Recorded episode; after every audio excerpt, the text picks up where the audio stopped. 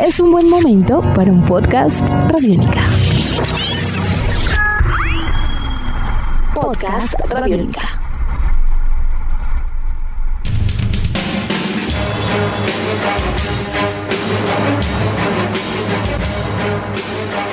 Bienvenidos a otra emisión de Podcast Rock and Roll Radio, un producto de Radiónica desarrollado por el señor Andrés Durán, arroba Andrés Durán Rock, y quien les habla Héctor Mora, bajo la producción y captura sonora de Juan Jaramillo y Jairo Rocha. El pasado 9 de diciembre se llevó a cabo la versión 2022 del Festival Itinerante de Sonidos Pesados Notfest. Esta fue la tercera ocasión en que el evento se desarrolla en nuestro país y la primera tras dos años de restricciones de pandemia. Rock and Roll Radio asistió al evento, considerado uno de los más importantes de su género en Colombia y Latinoamérica, con una planilla de artistas internacionales que incluían desde agrupaciones como Judas Priest hasta Trivium, Bring Me the Horizon y el muy, muy esperado regreso a, a los escenarios de la agrupación Pantera. Así que hoy en Podcast Rock and Roll Radio reseñamos el Festival Notfest 2022. Eso y mucho más para los próximos minutos.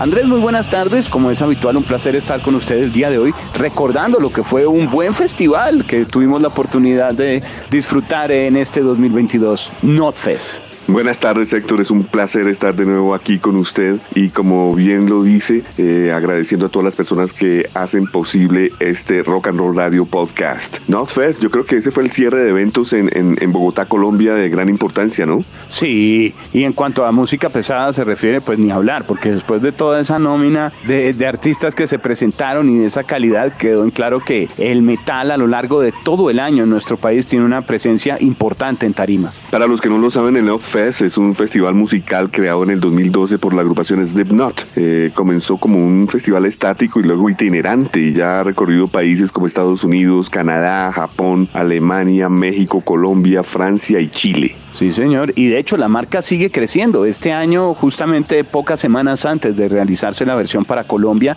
eh, hubo confirmación internacional sobre lo que será un nuevo capítulo para el Notfest ahora desde Italia en abril del año entrante, lo cual pues reafirma un poco lo que viene a ser la tendencia de algunos festivales eh, que han logrado sobrevivir a los últimos años con eh, crisis de pandemia la crisis de la industria de la música y demás, y que ahora entraron muy en la onda de, de ser itinerantes. Sí, es más como una franquicia. Ojalá fuera el mismo en todas partes y un cartel, eh, digamos, arrasador, pero pues sí es adaptado en cada zona eh, según sus organizadores. Héctor, el primer Not Fest en Colombia se llevó a cabo el viernes 26 de octubre del 2018. En este estuvieron, entre otros, Pitbull, los cuentos de los hermanos Grind, Under Thread, Killcrops, God Horror, Revocation, Iron Regan, Massacre, Ark Enemy, Creator, Halloween y Judas Priest. Si usted se da cuenta, eh, había un gran porcentaje de agrupaciones nuevas que era lo que, lo que estaba representando este festival desde sus inicios. Aquí podemos ver agrupaciones como Iron Regan, Revocation, God Heart, que es, es, es bien sabido que son de, de la nueva generación de,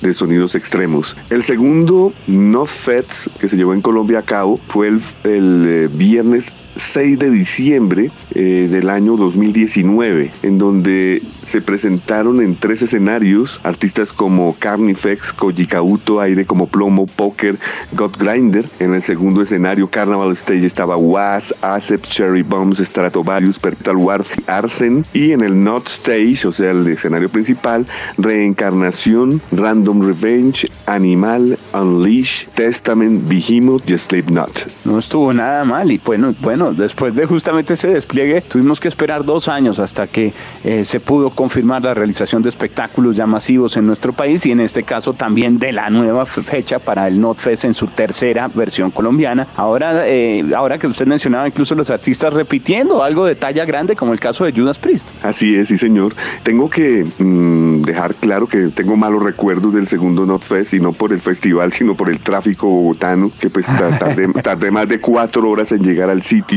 y pues no pude observar sino eh, un poco de Behemoth, un poco de Was y Sleep, no, el resto me lo perdí por el tráfico, así que muy triste, pero pues esto se corrigió de una manera muy eh, acertada. En Colombia, 9 de diciembre de 2022, se presentaron Ratos de Porao, Templa Incinere, Ceguera, Acutor, Walls of Jericho, Samael, Suicide Silence, Vended, Hypocrisy, Sepultura, Trivium, Venom, Bring Me the Horizon, Pantera y Judas Priest. What can I face? This world broken, it proves again. We have walked through the gates of hell, and begun. Exactamente, Andrés. Y uno de los grandes pros que encontramos en esta versión del evento fue justamente el desarrollarlo ya mucho más dentro de la ciudad, en este caso en una zona muy fácil eh, a nivel de accesos, como lo viene a ser alrededor del Movistar Arena, y todo este complejo, el Campín, que en realidad vienen a ser los parqueaderos que dan al lado también del estadio y que colindan incluso en una parte de estructura de parque con el Movistar Arena.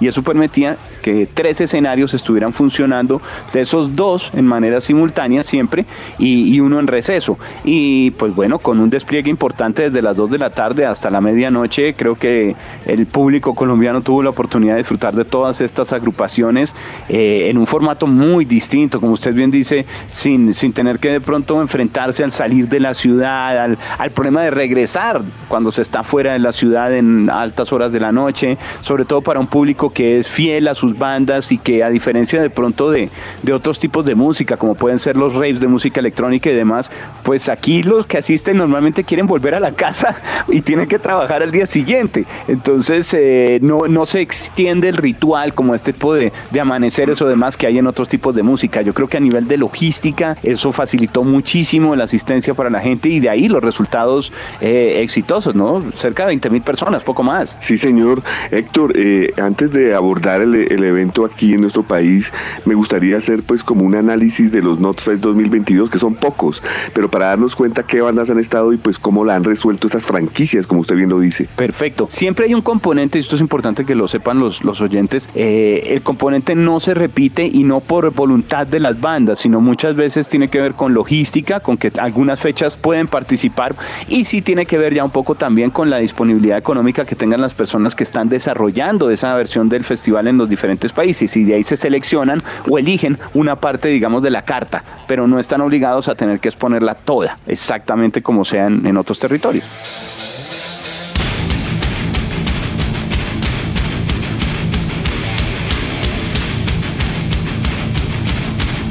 Por ejemplo, esto comenzó en marzo del 2022 en Estados Unidos y Canadá. En Estados Unidos estuvieron eh, HO99O9, Cypress Hill, eh, Wage War in This Moment y Slipknot.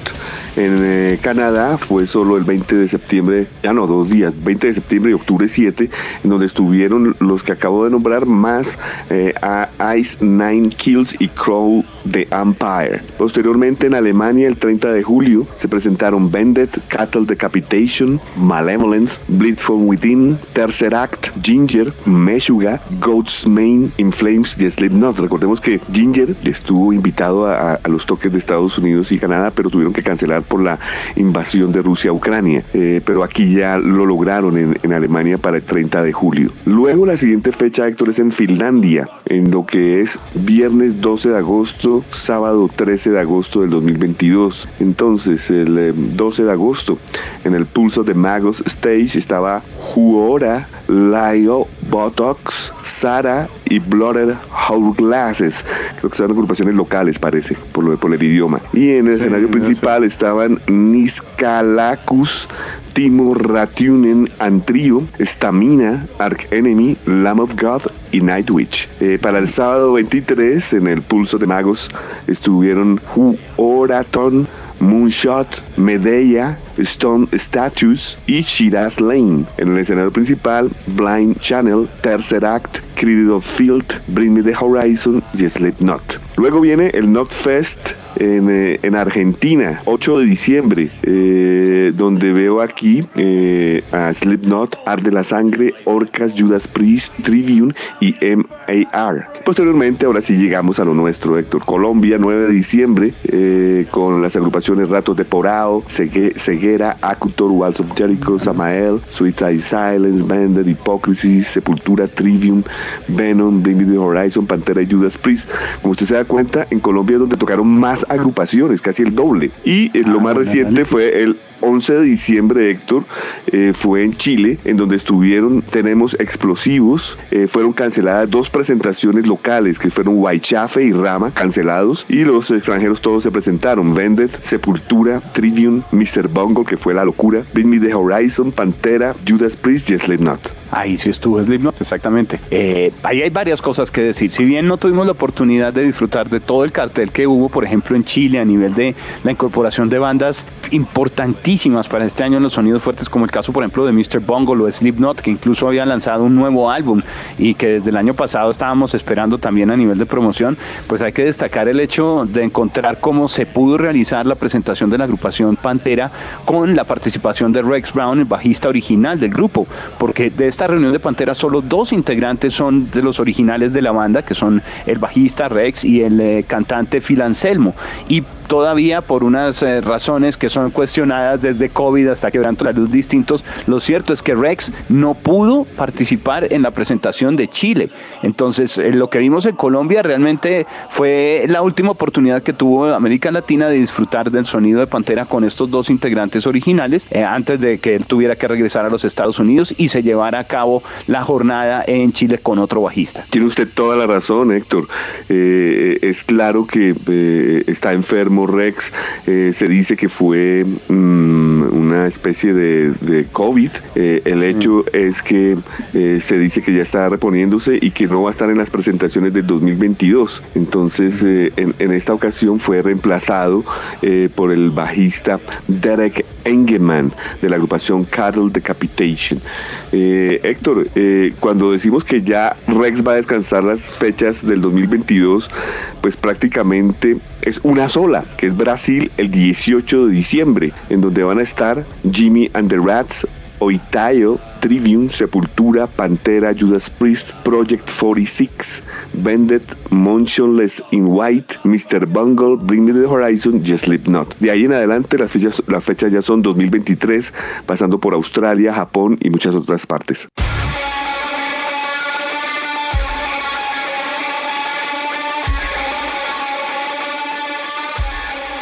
Pues vemos que, la marca es grande, que tiene muchos artistas y creo que ya con ese panorama un poco aclarado frente a lo que significaba el evento y cuál era la historia, la dinámica de este año, podríamos acercarnos puntualmente a la edición de Colombia porque encontramos yo, estoy emocionado, estoy emocionado porque le confieso que primero encontrar que este tipo de festivales de talla internacional estén en nuestro país es algo muy grato. Después de décadas de rock and roll, que estoy seguro usted incluso las tiene mucho más claras que varios de, nuestros oyentes, incluso de lo que yo mismo podría pensar, porque contemplar hoy en día que por ejemplo tengamos un festival, o así sea no, no propio, sino sea una marca extranjera, que venga a Colombia no una, ni dos, sino tres veces, es increíble. Y que en ese festival estemos hablando, por ejemplo, que se materializa una cuarta o quinta visita de un Judas Priest, pues ni hablar. Entonces creo que es un evento de, amplio nivel, de gran nombre, de gran prestigio y que en esta oportunidad también eh, pudo brindar a los fanáticos de los sonidos pesados una jornada un poco diferente porque se tiende a pensar que el metal en nuestro país y los sonidos fuertes están casi que dentro de una línea de lo que podría ser una presentación marginal, entonces que debe ser en malos lugares, con malos sonidos, con una logística eh, de pronto difícil, tortuosa para los asistentes y que todo aguanta porque sencillamente como no hay otra opción, eso es lo que hay y demás. Y creo que la industria del entretenimiento en ese sentido en Colombia ha crecido muchísimo y afortunadamente también ya ese tipo de, características fueron superadas en los eventos y hoy en día ya brindan a la comunidad amante de sonidos fuertes eh, un espectáculo de de buen nivel, de buen nivel, hay que reconocerlo, en condiciones muy especiales y en este caso en una zona de la ciudad que permitía que todo el mundo asistiera cómodamente. Totalmente de acuerdo, Héctor, y después del análisis que acabo de hacer, pues por la boleta que se pagó acá, se vieron el doble de agrupaciones y pues muy bien eh, acomodadas, ¿no? Eh, podemos ir narrando cómo fue nuestro arribo y etcétera para eh, pues recrear cómo fue esa, esa noche especial de, de diciembre 9 del 2022 en el complejo El Campín. Entonces eran tres escenarios, el Movistar Arena, que pareciera que podría haber sido el escenario más importante, pero no, ahí estaban entre comillas las bandas menos eh, reconocidas. Eh, aún así estuvieron llenos bueno, mm, Temple Incinere no lo pudimos ver debido a que tuve un impasse con, la, con la manilla, ¿te acuerdas que, llegué, llegamos a tiempo, pero no leyó la manilla y me tocó volver a hacer la cola y que la volvieran a cargar y ahí, ahí nos perdimos a Temple Incinere. El hecho es que eh, hay otro escenario, el Carnival Stage y el Knock Stage que vienen eh, pegados el uno al otro. Y en eso consistía el Knock Fest, prácticamente eh, dos escenarios grandes al aire libre que son su mayor interés, que las bandas más importantes importante estuvieran al aire libre y el Movistar Arena. Héctor, llegamos, eh, como le digo, a eso de la una de la tarde con el impasse de la manilla, pero pudimos observar algo de Acutor. Sí, señor, Acutor que estaba de regreso, cuota nacional también para participar en el evento. Solo teníamos tres bandas colombianas, que eran Temple Incinere, Acutor, que estaba pues en un regreso también muy esperado por sus fanáticos desde el 2018. Ya habían anunciado unos conciertos, se habían realizado unas presentaciones en ese recordar frente a un sonido oscuro, un sonido muy establecido y de reconocimiento también en los años 90 en nuestro país. Eh, de ellos lo que puedo decir, eh, extrañaba las canciones, sonó bien, siempre es agradable volver a escuchar a Acutor, tuvimos la oportunidad de disfrutar un buen par de temas, así que creo que la cota nacional ahí estuvo muy bien, casi que los tres colombianos iban con la tricolor amarillo, azul y rojo seguidos, porque empezaba Temple Incinero y luego Acutor y luego, y empezaba en la mitad de Acutor eh, Ceguera, que era el otro grupo colombiano, el cual también tuvimos la oportunidad de, de ver un poco en el Movistar Arena con una apuesta, me gustó mucho a nivel visual y a nivel de, de dinámicas, un eh, hardcore metal básicamente, ¿no? Bien parados en escenario, ceguera, hicieron una buena presentación, la gente los respaldó, así que pues eh, me parece que eh, fue un, acierto para ellos haber estado en el Not Fest. Luego de ceguera eh, nos devolvimos al Carnival Stage y estuvimos observando un rato a Vended. Sí, señor, agrupación que, hay que decirlo, tiene en, las, en, su sangre, corre directamente los genes del Slipknot. Y no lo decimos porque en efecto haya dos integrantes de la agrupación Vended que son hijos de músicos de la agrupación Slipknot, sino porque también hay una afinidad en su sonido, en algo de la puesta en escena, tiene mucho de, de, de, de lo que viene a ser como ese metal un poco también moderno y que mezcla muchas cosas en la forma de cantar, sigue siendo muy, muy Taylor, podríamos decir el nombre que se mantiene para el frontman. Y el discurso que tiene es muy parecido al de su padre, muy, muy amable con la gente, muy agradecido, ¿no? Y pues sí, el cantante, hijo de Cory Taylor, el, eh, y el otro integrante es el, eh, eh, eh, el hijo de Sean Taylor, el, el, sí. el percusionista. Bien, bien, Ben, sí, sí, creo, Que, creo que la gente los aceptó bien, la gente les hizo caso a sus, a sus instrucciones de desarrollo de concierto, les fue bien.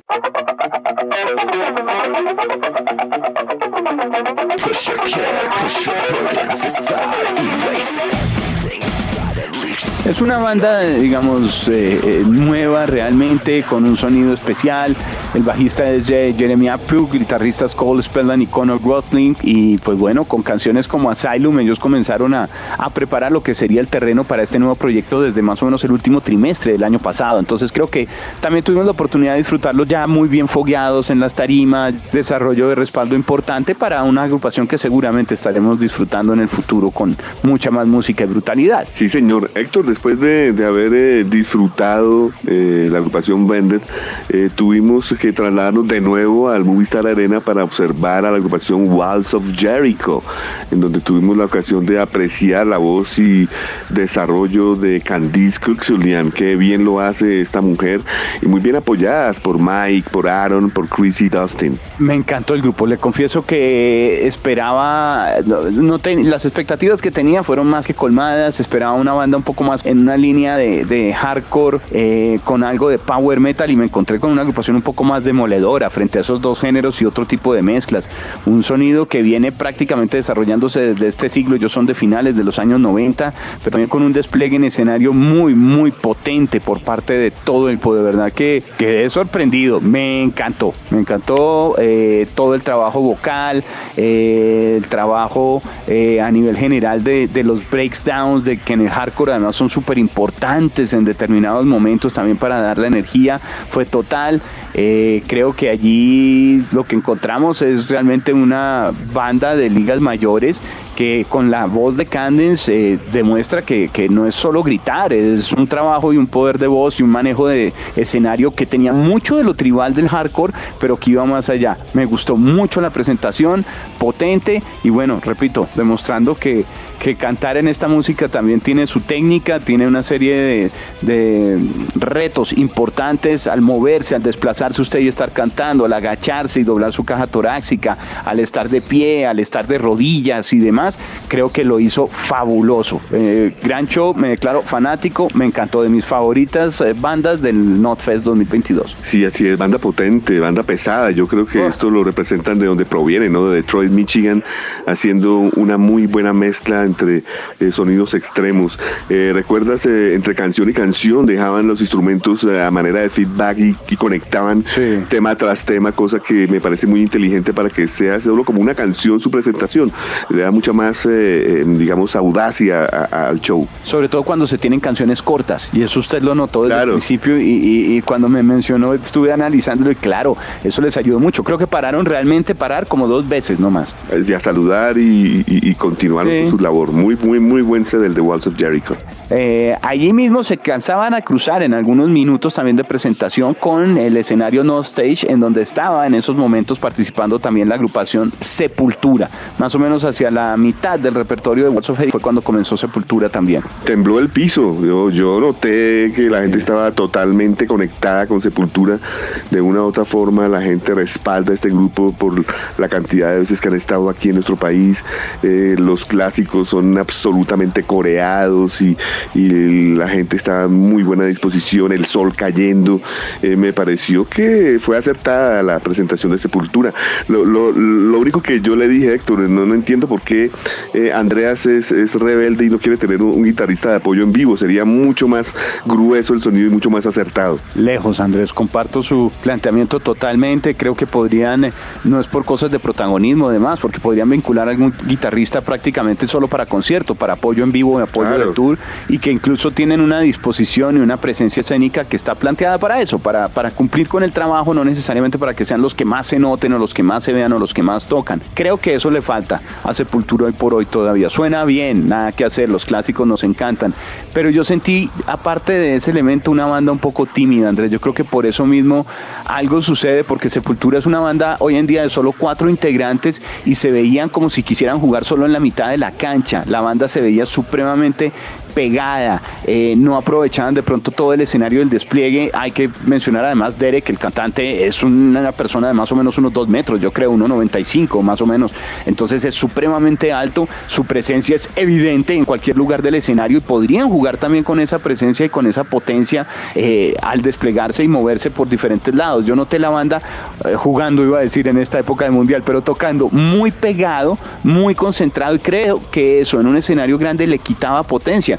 Es increíble cómo agrupaciones que también eran de cuatro o de tres, como Venom, que tocó más adelante, hacían ver ese escenario casi que chiquito y fue exactamente el mismo escenario que donde tocó Sepultura.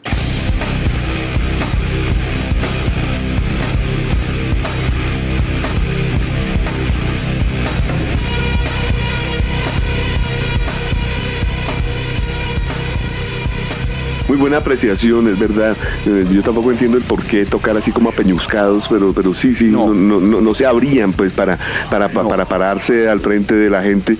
Pero bueno, por lo menos eh, digamos que la parte musical estaba bien, aunque su desarrollo Ah, en el eso sí. escenario estaba un poco como sí, como, como restringido. No, pues como más tímido, como, como, como sí, como contenido, como amarrado. Pero bueno, fu- sonó brutal. Nos gustó. Clásicos, canciones nuevas, bien por Sepultura, bien la voz de Derek y el grupo sigue tronando. Después eh, tuvimos el placer de ver un par de canciones de Suicide Silence mientras nos trasladamos al Movistar Arena para ver a Ratos de Porao. Eh, muy bien, el señor Hermida, el vocalista venezolano y con mucho poder, ¿no? La gente les copió muy bien a los Suicide Silence. La banda ha estado en Colombia ya en varias oportunidades, participó en un festival Rock al Parque yo creo que los seguidores tenían muy claro qué querían de, de este grupo. Buena presentación en escena, que más o menos a la mitad de su show, de su repertorio, se cruzaba también con los Ratos de Porao de Brasil, que estaban en el Movistar Arena. Sí, señor, eh, Ratos de Porao, una agrupación que como bien lo vimos en sus, eh, eh, ¿cómo se diría? En sus respaldos visuales, llevan 40 años de carrera musical, Joao Gordo, eh, dejando esto claro, han sido 40 años de furia, de rabia, de esta agrupación de crossover trash. Para mí lo más importante de esta agrupación, Héctor, es que fuera de que comenzaron en 1981, continúan lanzando grandes producciones como la que lanzaron hace tres meses llamado Necropolítica, donde hay canciones claramente ah, alusivas a, la problemática que hay allá en su país, ¿no? En Brasil. Sí, señor. Eh, el mensaje político y de crítica social estuvo presente todo el tiempo. Eh, buen show y eran solo cuatro y eso tronaba también de una manera especial. Es una banda que tiene alguna tendencia también a lo sónico dentro de todo lo que es el hardcore y el, y el punk que maneja, ¿no? Eh, ahí también los ruidos son muy bien, no solo aprovechados, sino casi que deseados, como si fuera una, una secuencia que tuvieran debajo todo el tiempo de, de, de, algo intenso. Y la fina línea entre lo que es el, el hardcore, el trash con algo, pues no, lo sentí eh, ya sobre eh, unas notas de grind, como un Napalm brasilero. Sí, sí, sí, le sentí algo de eso, exactamente, tal cual pero buen despliegue sin lugar a dudas, preparando el terreno y, y, la caída prácticamente de la tarde, el inicio de la noche con lo que sería el show de la agrupación Venom, Venom en el Not Stage, ojo, eh, toda una institución británica. Totalmente, en todos los sentidos, en el discurso, en su manera de tocar, en, en, el, en el, aprovechamiento del escenario, como usted bien lo mencionó, eh, totalmente fogueados durante muchísimos años. Fue una buena presentación, yo diría que un poco saturado el volumen, pero eso no es culpa del grupo, sino del ingeniero más bien que quería pues como meterle candela a la cosa. Sí, sí. Tuvieron algunos inconvenientes en algunos momentos ya con, eh, con la voz, eh, pero ya como en la mitad del show. Y, y, ahí creo que algunos fanáticos no pudieron disfrutar de todo el trabajo vocal en su momento, eh, pero pues ya a la hora de la verdad la gente estaba enloquecida y había disfrutado de todo el despliegue del grupo con grandes canciones, con grandes sonidos. Después nos fuimos eh, lentamente hacia el lado izquierdo, en donde iba a tocar la agrupación Trivium. De hecho, nos, nos ubicamos al frente con Héctor. Y, y, vaya sorpresa, hubo problemas técnicos. En las primeras canciones sonaba muy pasito, la gente pues enfadada. Eh, bueno, esto fue mejorando poco a poco, a poco, a poco pero eh, yo creo que fue algo. Es, usted dijo la, la, la, la mejor razón, Héctor. Ellos no tenían monitores, el escenario estaba limpio y la gente pues les decía, les decía pues a su manera, ¿no? Volumen, volumen y no sé, Matt no entendía bien, él estaba muy feliz. Después ya se mejoró la cosa. Sí, sobre todo en, en, eh, en el público que estaba más cercano a la tarima. Ahí es donde más se sentía porque el sistema a medida que se iba eh, uno alejando de la tarima más hacia atrás sonaba muchísimo mejor, muchísimo más dispuestos los instrumentos, eh, ya la ubicación de cada cosa mucho más claro. yo creo que lo pegado al principio había algunas cosas del seteo mismo del sistema planteado para que fuera sobre todo hacia, hacia el público, hacia la gran cantidad de público que había unos cuantos metros más allá adelante del escenario. Y, ya lo que viene a ser la tarima propia, en efecto, el monitoreo de ellos no había nada de monitores de piso, no había nada de sidefield, de este tipo de cosas que a veces ayudan a que entre el sonido que se está amplificando y lo que sale de la tarima, que es lo que escuchan los músicos, pues los que están en las primeras filas allí alcancen a disfrutar un poco más de presión y, de sentirlo más. Ellos tocaron totalmente con in no había nada eh, que estuviera reforzando de pronto esa amplificación para las primeras filas. Entonces creo que por eso fue eh, esa situación que se generó, pero la gente estaba contenta, les corearon las canciones, es de todas maneras un estilo eh, también melódico en determinados momentos que no es el más popular en Colombia, pero ellos habían estado hace 10 años y ahora regresaban con mejores discos, de hecho el año pasado en The Court of the Dragon fue el álbum que lanzaron y, y estuvo muy bien reseñado en varios listados, nominado a premios y demás, o sea, era un buen momento para ver a Trivium y en general creo que todo el mundo disfrutó de un buen despliegue a nivel de voces y guitarras por parte de Matt y todo el equipo.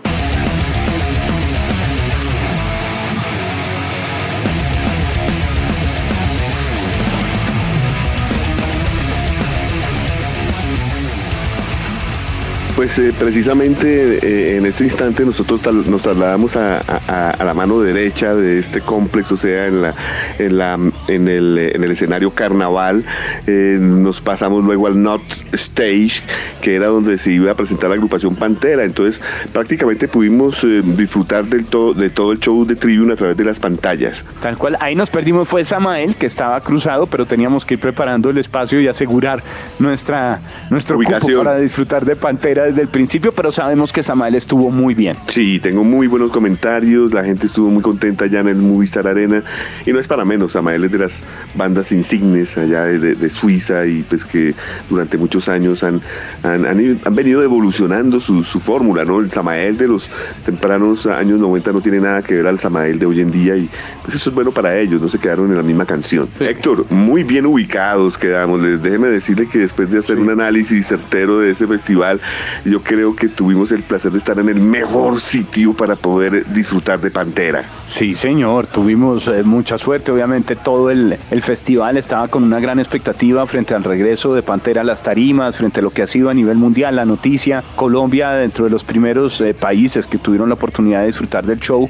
que incorpora a dos de los miembros originales del grupo, el cantante Phil Anselmo, el bajista Rex Brown, y a otras dos figuras que eran amigos de los originales y amigos de todo el grupo, grandes con un despliegue impecable. El señor Zach White en las guitarras, recordado por su trabajo con Ozzy, con la Black Label Society, y el señor Charlie Bernante de Anthrax en la batería. Súper concentrados, yo creo que frente a esto tenía muchas expectativas. Todavía sigo pensando que en lo del nombre de Pantera ahí hay algo que no está bien, por las discrepancias que hubo frente a los integrantes originales, los dos hermanos Abbott que formaban la esencia también de Pantera, pues fallecieron y nunca hubo como un punto de, de pronto para contentarse entre todos los integrantes del grupo y hacer las paces. Eso quedó totalmente truncado. Si iba a haber un acto de contrición o alguna cosa al respecto. Eh, hubo declaraciones en prensa y demás. Entonces, con la utilización del nombre tengo mis reservas. Pero ya dejando de lado eso, porque creo que no se hace de esa forma, eh, la, la banda es una banda de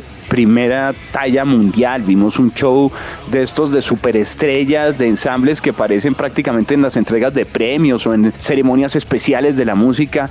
Eh, una aproximación supremamente respetuosa también al legado de Dimebag y de Vinnie Paul. Estaban en la batería de Charlie Benante los rostros de los dos hermanos en los dos, eh, los dos sets, los dos doble bombos que manejaba también.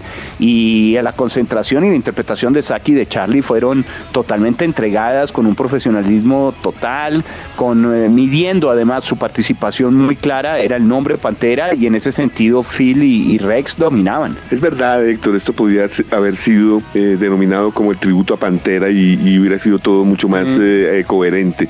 Pero bueno, aún así, pues Phil dijo en, plena presentación que cada una de las notas que se tocaban eran dedicadas a los hermanos Abbott Darrell y, también dos momentos especiales de tributo, ¿no? En, en Planet Caravan y en Cemetery con videos e imágenes de, de Dimebag y de Vinny en diferentes momentos. Lo que digo fue muy respetuoso. Y para concluir, si me dicen que Pantera toca la otra semana en Bogotá de nuevo, compro la boleta también. Voy, repito. Así hicieron en Chile, tocaron en el North Fest y al día siguiente en el Movistar Arena allá en Chile. Y los dos repletos. Eh, fue, creo que abrió Mr. Bungle, Mr. Bungle y Pantera. Imagínese usted el, el, el cartel.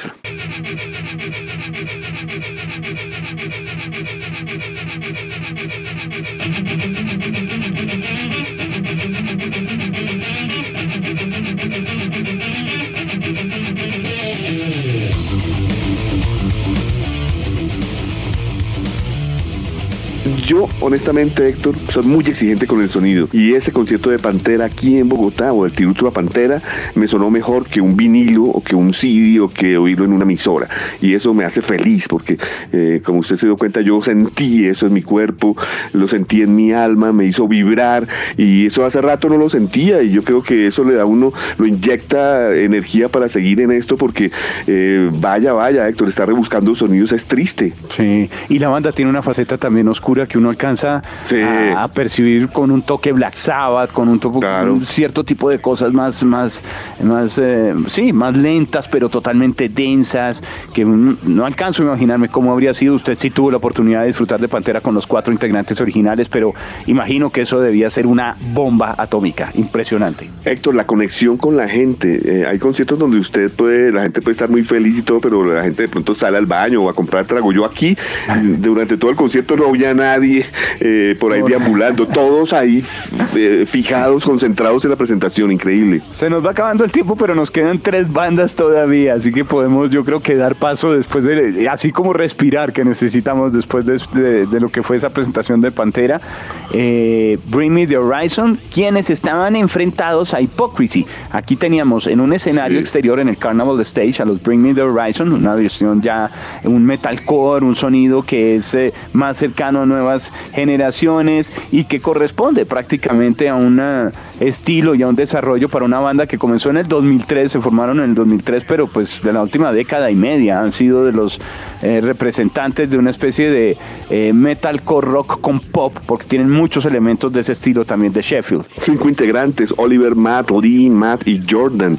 Eh, estoy seguro que ellos no les ocurrió lo mismo que a Trivium y ellos sí se dieron cuenta de las fallas de sonido porque eran distintas, ¿no? Era, fue diferente el, tipo de, de, fiasco. Y en esta ocasión es que de repente se fue, se fueron los amplificadores y solo se oía lo que estaba en escenario. Alcanzó a pasar eso en algún momento, luego las cosas se reconectaron, sobre todo para una banda que es de un sonido muy intenso. Me gustó mucho el trabajo de visuales, es otra percepción, otras generaciones, otra forma de, de complementar los shows a través de ese trabajo de visual con otros elementos, incluso como como símbolos o como referentes de algo puntual en la vida. Eh, creo que era una cuota necesaria también para refrescar todo lo que había estado presentándose durante el día y que a la par estaba compitiendo también con otra banda de un estilo totalmente diferente que enriquecía aún más el cartel, porque qué show lo de Hypocrisy. Así es, Héctor, tuvimos el placer de ver también eh, la mitad del show de Hypocrisy en el Movistar Arena, en donde a diferencia de Ratos de Porao, Walls of Jericho, Ceguera, eso se puso oscuro, denso y totalmente totalmente lleno el Movistar Arena, cosa que me dio mucha felicidad. De hecho, vi a través del Instagram de, Peter Taglin una toma de, todo el Movistar repleto de gente y él agradeciendo al público colombiano por, esa espectacular, presentación. Además que Héctor, después de haber leído yo todos los, los Not Fest del 2022, solo en Colombia estuvo Hypocrisy. Ajá, bueno, ahí tenemos entonces otro dato interesante para tener presente y rescatar lo que fue la versión muy 2022 del, del en, en Colombia. Y el cierre, pues Judas Priest, Andrés, una institución, moto, show, guitarras y la celebración del Screaming for Vengeance.